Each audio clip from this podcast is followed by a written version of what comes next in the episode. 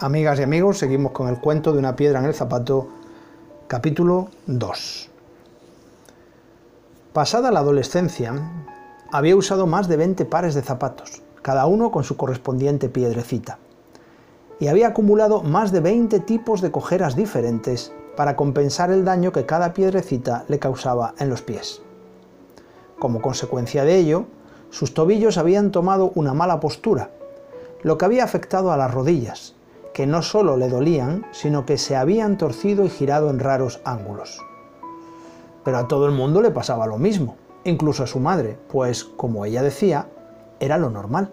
¿Y por qué cambiar algo que es lo normal? Mejor aguantar, callar y seguir. Todo el mundo lo hace. A los 20 años ya no le crecían más los pies, pero ahora le gustaba tener un par de zapatos para cada ocasión. Un par para hacer deporte, otro para la montaña, unos de tacón para las fiestas y unos cómodos para el día a día. Cuando estrenaba un nuevo par de zapatos se sentía extraña, no llevaban piedrecitas dentro y no tenía que hacer ningún movimiento para compensar el dolor. Pero pronto alguna piedrecita le entraba y ya se quedaba tranquila, porque así ya podía retorcerse en una nueva postura para compensar el dolor que le ocasionaba la piedrecita en la planta del pie. Los dolores y giros de sus rodillas habían ocasionado que sus caderas se deformasen de manera que no le doliesen demasiado las rodillas, ni los tobillos, ni las plantas de los pies. Y con los años, esto había repercutido en su columna vertebral, que en las radiografías se veía como un sacacorchos doblado. Los médicos le recomendaban que se tomase tal o cual pastilla y que, como a todo el mundo, pronto se le pasarían los dolores. No te preocupes, le decía su médica en confianza. Tómate esta pastillita todos los días y se te quitarán los dolores. Lo tuyo es normal, le pasa a todo el mundo. Así, cada par de zapatos tenía su correspondiente piedrecita, pues no era concebible que no fuese así. Y no había que sacarla, por supuesto, porque era lo normal. Capítulo 3. Pasaron los años y aquella niña se convirtió en una mujer normal.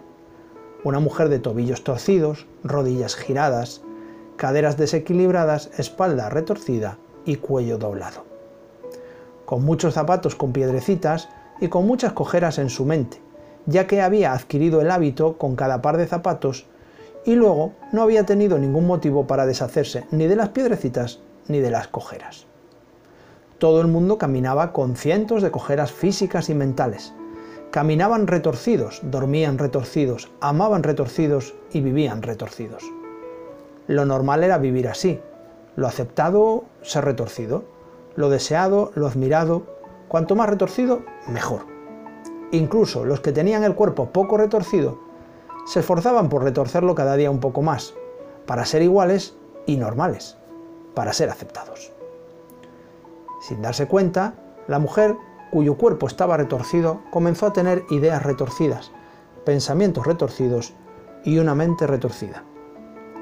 Y después fueron las emociones las que empezaron a retorcerse, unas detrás de otras, decenas, centenas y miles de emociones quisieron retorcerse para parecerse al resto de las personas, para ser normal, para ser aceptada. Ya no había diferencia entre aquella mujer y el resto de las personas. ¿Y su madre?